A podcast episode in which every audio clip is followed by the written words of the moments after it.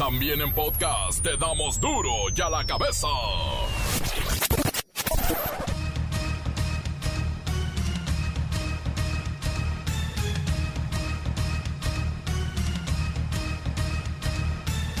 Viernes 29 de mayo del 2020 yo soy Miguel Ángel Fernández y esto es duro y a la cabeza, sin censura. Las autoridades sanitarias consideran probable que en el periodo octubre 2020, abril 2021 se junten dos enfermedades, la influenza y el COVID-19, esta última tras un repunte en el mes de noviembre. Ay, Dios santo. La Secretaría de Salud estima en 9.044 el acumulado de muertos y 81.400 infectados. Hay indicadores serios que muestran que la ola de contagios continúa e incluso se ha incrementado. En México, 81.400 personas desde el 28 de febrero, fecha en que tuvimos el primer caso confirmado, han tenido COVID y han sido confirmadas por, esta, eh, por los métodos de laboratorio para esta enfermedad. De ellas, 16.315 lo han tenido en los últimos 14 días, por lo tanto es la parte activa de la epidemia en México y desafortunadamente ya 9.044 personas han perdido la vida por el COVID como consecuencia de la expresión grave de esta enfermedad. Expertos de la Universidad Nacional Autónoma de México dejan ver que estamos lejos de controlar la primera ola de contagios de la pandemia de COVID-19. La pregunta es, ¿se han equivocado entonces las autoridades o nos están mintiendo? La CEP informa que el 10 de agosto los estudiantes del país regresarán a las escuelas para tomar un curso remedial. Esto para emparejarnos y atender los rezagos. Ya después se plantea el inicio del siguiente ciclo escolar hasta el 21 de septiembre. El calendario escolar que estamos proponiendo, siempre y cuando el semáforo sanitario esté en verde, el regreso de los niños de preescolar primaria y secundaria las aulas tiene como fecha referencial el lunes 10 de agosto. Retornarán, como eh, hace un momento dije, a un curso remedial de nivelación que permitirá una evaluación diagnóstica para detectar personalizadamente niña y niño, eh, por niña y niño, el nivel de aprovechamiento y posibles rezagos en el aprendizaje. Les congelan cuentas bancarias a directivos de La Máquina. Guillermo Álvarez, alias El Billy, orquestó una red para desviar dineros en la cooperativa Cruz Azul. Si esto es real, podrían desafiliar a los cementeros. Cuatro de cada diez mexicanos aseguran que trabajan más horas durante la cuarentena. A mí, a mí pónganme en esa lista, por favor. El reportero del barrio. ¿Qué pasó en Chiapas, municipio de Venustiano Carranza? ¿Por qué la gente se sublevó? La bacha sin cerillo tiene detalles precisamente de las presuntas corruptelas azules. Comencemos con la sagrada misión de informarle porque aquí no explicamos las noticias con manzanas, no, aquí las explicamos con huevos. Llegó el momento de presentarte las noticias como nadie más lo sabe hacer. Los datos que otros ocultan, aquí los exponemos sin rodeos. Agudeza, ironía, sátira y el comentario mordaz. Solo en duro y a la cabeza. ¡Arrancamos!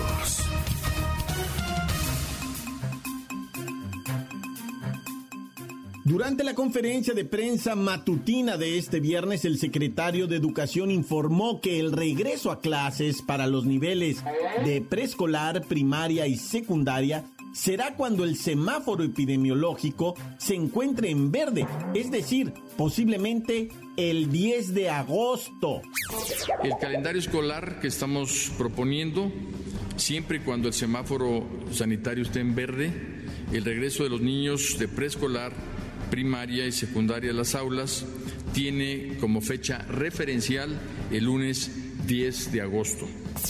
Y por cierto, al regreso los alumnos van a recibir un curso remedial de nivelación, ah. hágame el favor, remedial de nivelación, cuyo objetivo es detectar posibles atrasos, obviamente derivados por la suspensión presencial de clases.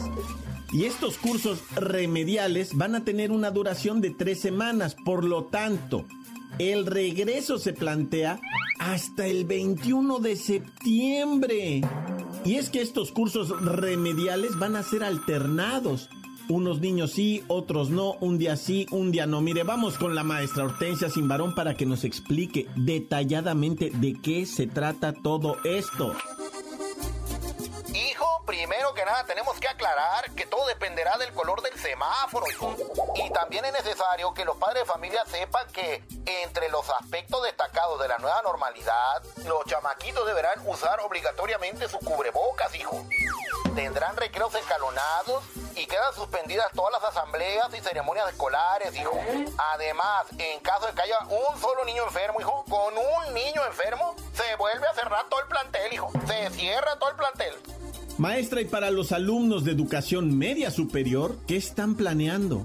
Por lo mismo que dijiste, hijo, tendrán el curso remedial con una duración de cuatro semanas, que iniciará el 3 de agosto y el regreso a clases se tiene previsto para el 21 de septiembre. Es bueno que sepan que se eliminará el examen de ingreso a secundaria y para el ingreso al nivel medio superior, o sea, la prepa. Los exámenes se realizarán el 8 y 9 de agosto y el 15 y 16 de agosto, hijo. Bueno, me cuesta trabajo seguirle el hilo, maestra. Esto es, esto es nuevo completamente. Es la nueva normalidad. Cuéntenos, por favor, maestra Hortensia Simbarón, qué otras medidas tienen planeadas para que los alumnos puedan regresar a la escuela. Pues habrá los comités participativos de salud escolar en cada plantel, hijo, con el objetivo de evaluar la relación entre la escuela y el centro de salud más cercano, hijo. Y por supuesto se establecerán medidas de sanitización en los planteles, los cuales serán limpiados semanas antes del regreso. Además, se establecerán tres filtros de corresponsabilidad para el ingreso de los menores a la escuela. El primero será en la casa, el segundo en la entrada de la escuela y el tercero para entrar al salón de clases, hijo. No, no, no, esto no es una nueva normalidad, maestra, esto es otra vida. Esto es completamente distinto. ¿Qué nos está pasando? ¿Qué estamos haciendo? No me interrumpas, hijo, que no he terminado. Deberán de mantenerse las medidas de higiene permanente y habrá entrenamiento para ello, hijo. También se promoverá la circulación en un solo sentido, con señalizaciones para evitar aglomeraciones. Todas las escuelas tendremos el compromiso de proporcionar agua, jabón y gel antibacterial para el adecuado lavado de manos de los niños. Solo les recuerdo que no olviden sus cubrebocas o no van a entrar a la escuela, hijo, ¿eh? No van a entrar a la escuela. Gracias, gracias, maestra Sin varón. Quiero decirle que casi me vuelvo loco con todo esto. Duro ya la cabeza. Un reciente estudio nos revela algo que todos sentimos. Bueno, que casi todos, porque por cierto, solo cuatro de cada diez mexicanos estamos trabajando más durante la cuarentena que nuestras jornadas normales. Mire, este estudio dice que solo 70% de los encuestados tienen internet de alta velocidad para realizar su trabajo desde casa. Pero bueno, mejor vamos con Luis Ciro Gómez Leiva a ver qué opina él, cómo se siente en su casa, si es que trabaja más, porque tiene que hacer de comer, lavar platos, cuidar a las criaturas. No, bueno, adelante. Luis Ciro Gómez Leiva. Miguel Ángel, amigos de Duro y a la Cabeza. Durante la cuarentena por el famoso COVID-19, se dice que el 41% de los mexicanos trabajamos más horas y estamos más tiempo conectados por razones de oficina, además de realizar los quehaceres de la casa y la atención de la familia. Sin embargo, el 59% de los mexicanos estaría dispuesto una o dos veces por semana a quedarse a trabajar en casa como una medida adoptada en la llamada nueva normalidad. Desde que comenzó esta situación, Luis Ciro, supimos de diferentes universidades y también empresas que están y siguen realizando diversos estudios para identificar la adaptabilidad de las personas durante la cuarentena. Ah. Quieren medir el impacto del home office y también el de las nuevas necesidades de toda esta gente que han surgido precisamente en el confinamiento y en el distanciamiento social. Es correcto.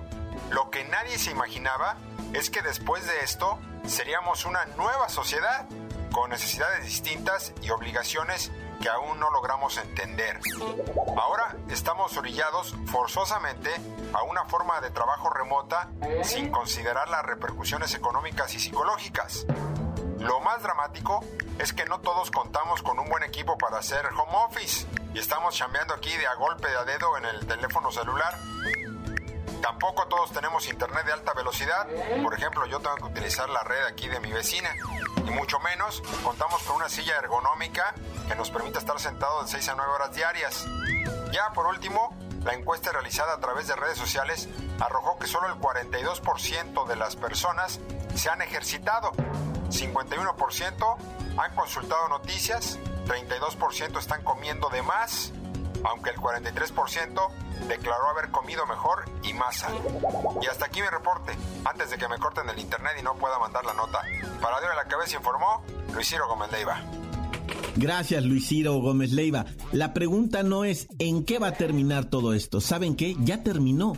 La realidad es que ahora debemos cuestionarnos. ¿Cómo vamos a empezar con todo esto? A empezar, no, Dios bendito. Encuéntranos en Facebook, facebook.com, diagonal duro y a la cabeza oficial. Estás escuchando el podcast de duro y a la cabeza. Síguenos en Twitter, arroba duro y a la cabeza. Les recuerdo que están listos para ser escuchados los podcasts de Duro y a la Cabeza. Son buenísimos. Bájelos por ahí en el Facebook oficial, en el Twitter o en esta extraordinaria aplicación Himalaya. Duro y a la cabeza. Vamos con don reportero del barrio y sus eh, difuntos, que ahora no están tan difuntos, sino más bien son personas que se alzaron. Montes, montes, alicantes, pintos pescadores. Oye, pescadores, este, de sueños, ¿verdad?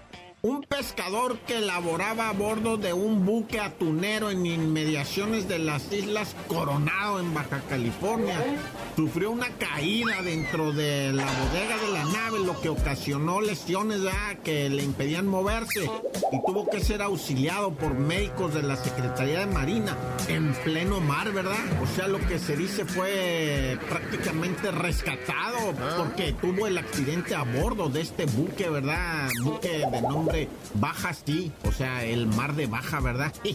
Baja sí.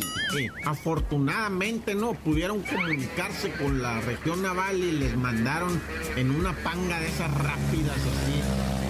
Un, este, un médico y, pues ahí lo, lo ayudaron al pobre compa, ¿te imaginas? en alta mar que te caigas y te rompas todo el cuerpo, ¿cuándo van a llegar a auxiliarte y que de repente vayan llegando? Que de repente vayan llegando a rescatarte, qué belleza, ¿no? O sea, se agradece la neta, bendito sea el Señor, porque pierdes toda esperanza, estás allá en alta mar, ¿cuándo te van a venir? Te caíste para dentro de la máquina y te desbarataste todo. ¿Cuándo van a llegar los médicos, loco? Hijo, qué bendición.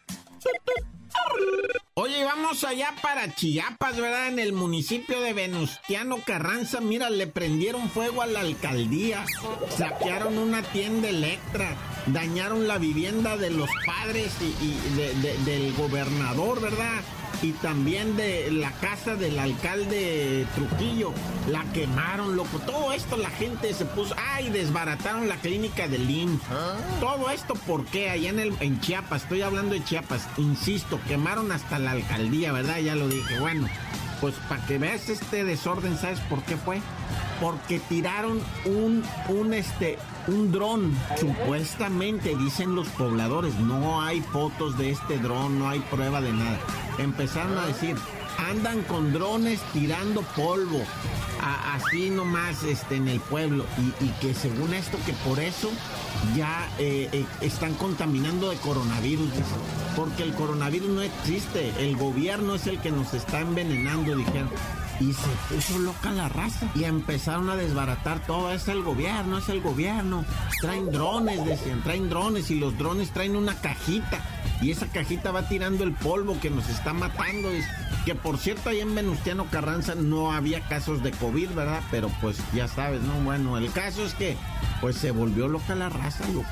Y se enardecieron y quemaron todo, Imagínate ante qué estamos. Y pues evidentemente, ¿verdad? Estos pobladores desacatan totalmente las disposiciones de sana distancia, de cubrebocas, de quédate en tu casa, nada. Ellos realizan actos masivos, eh, no creen en esto del coronavirus.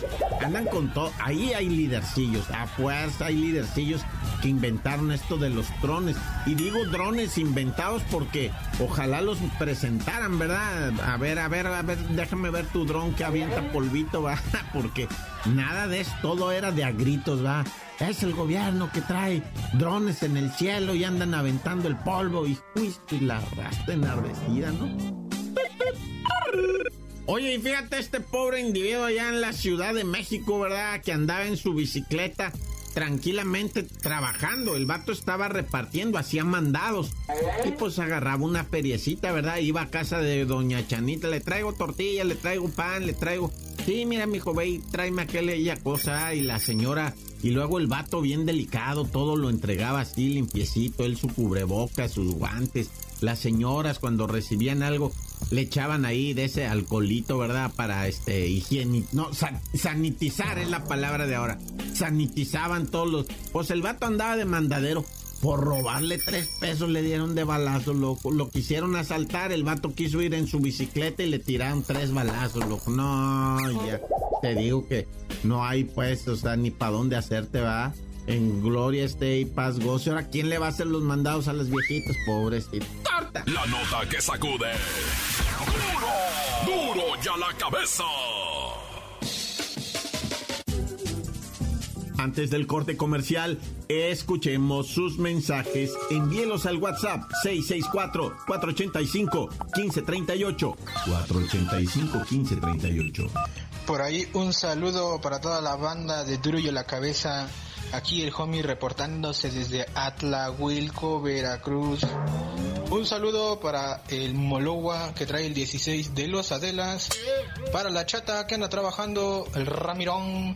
César Octavio, el Miki que está aquí echando la hueva, el homie y toda la banda de Atlahuilco. Buenas tardes, señores.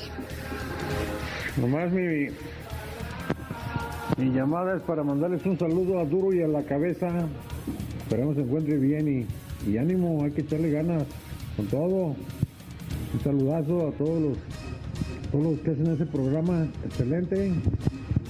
Que Dios me los bendiga, me los cuide y ahí estamos, por ahí estamos mandándole saludos. Desde, desde Meriquito, San Francisco del Rincón, Guanajuato. Duro y a la cabeza.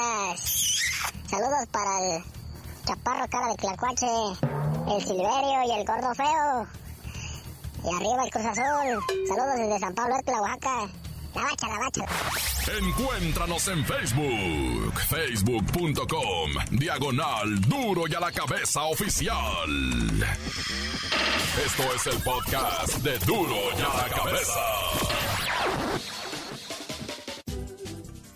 Y ahora es tiempo de ir con la bacha Sincerillo que nos va a platicar qué está pasando en el Cruz Azul. Oh Dios mío, que incluso el castigo podría ser tan severo como la desafiliación. Ya habíamos platicado en este espacio, señoras y señores, de los problemas con el manejo del dinero en el fútbol mexicano y mire, en el fútbol mundial. Hasta la FIFA tiene una colototota que le pisen. Pero bueno, démosle espacio a la bacha sin cerillo.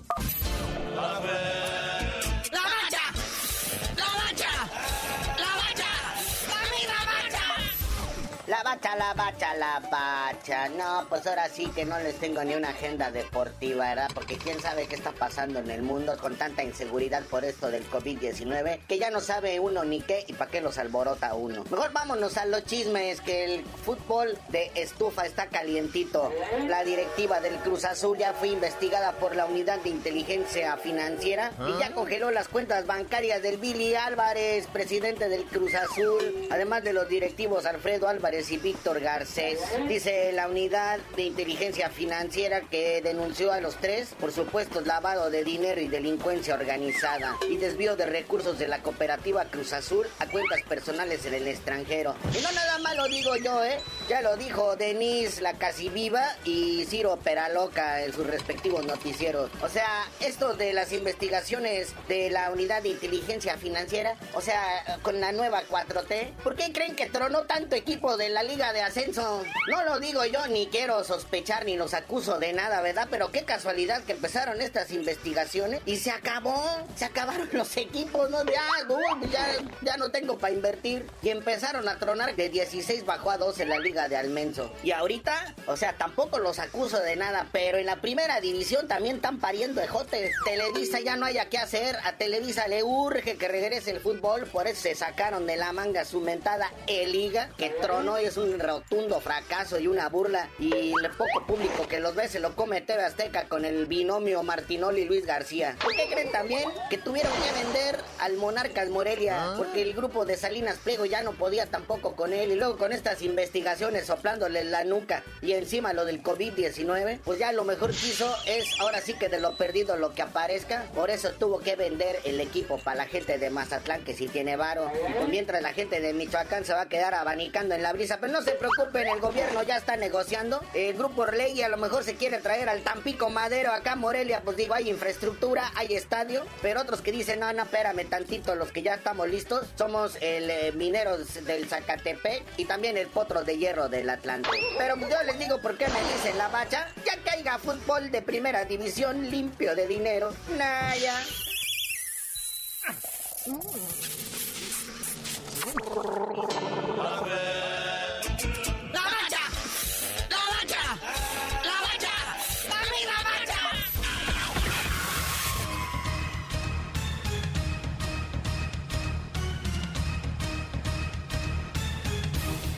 Por ahora hemos terminado, no me queda más que recordarle que en duro y a la cabeza no le explicamos las noticias con manzanas, no. Aquí las explicamos con huevos. Por hoy el tiempo se nos ha terminado. Le damos un respiro a la información, pero prometemos regresar para exponerte las noticias como son. Duro y a la cabeza es Miguel Ángel Fernández, Arturo González, Evi González y la producción de Luis González, el señor X. Una producción original de MBS Radio.